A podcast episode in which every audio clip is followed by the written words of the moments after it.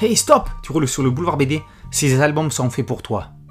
Richard et Dieu et quatre autres empreintes d'insectes. Après avoir aidé un homme à se garer, Richard l'aide à porter des cartons. En échange, l'homme lui propose de répondre à la question qu'il veut.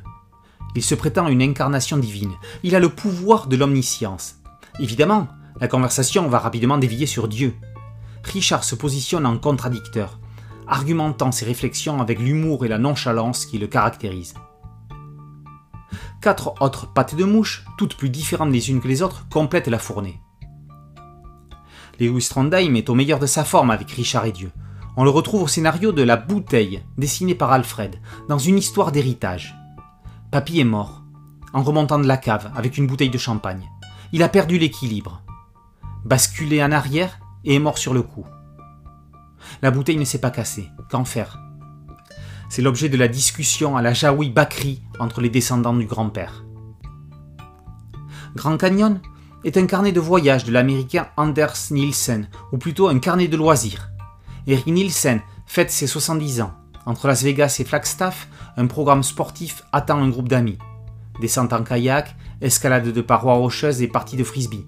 Tout ça est observé par une bernache. Une allusion à Burt Reynolds donne un petit air de délivrance.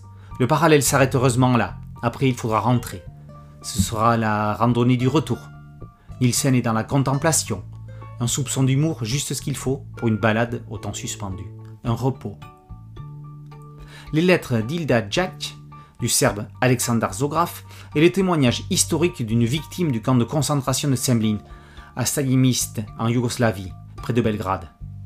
Hilda, infirmière bénévole à l'hôpital juif, déportée volontaire à 19 ans, a correspondu avec des amis de lycée alors que les nazis l'avaient interdit. Grâce à des employés de l'hôpital, le courrier a pu passer.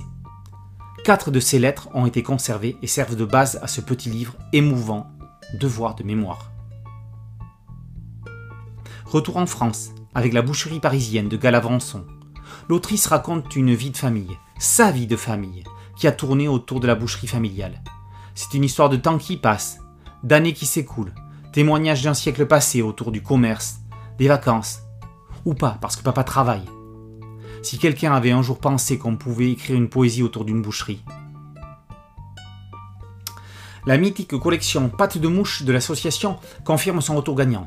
Chacune de ces histoires, de ces pattes, est une leçon de construction autant scénaristique que graphique.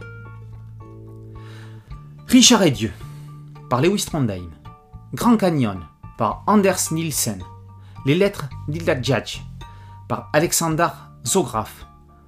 Et la boucherie parisienne par Galavançon. Ainsi que la bouteille par Trondheim et Alfred sont 5 pattes de mouche pareil aux éditions L'Association. Boulevard BD, c'est un podcast audio, une chaîne YouTube. Merci de liker, de partager et de vous abonner. A très bientôt sur Boulevard BD. Ciao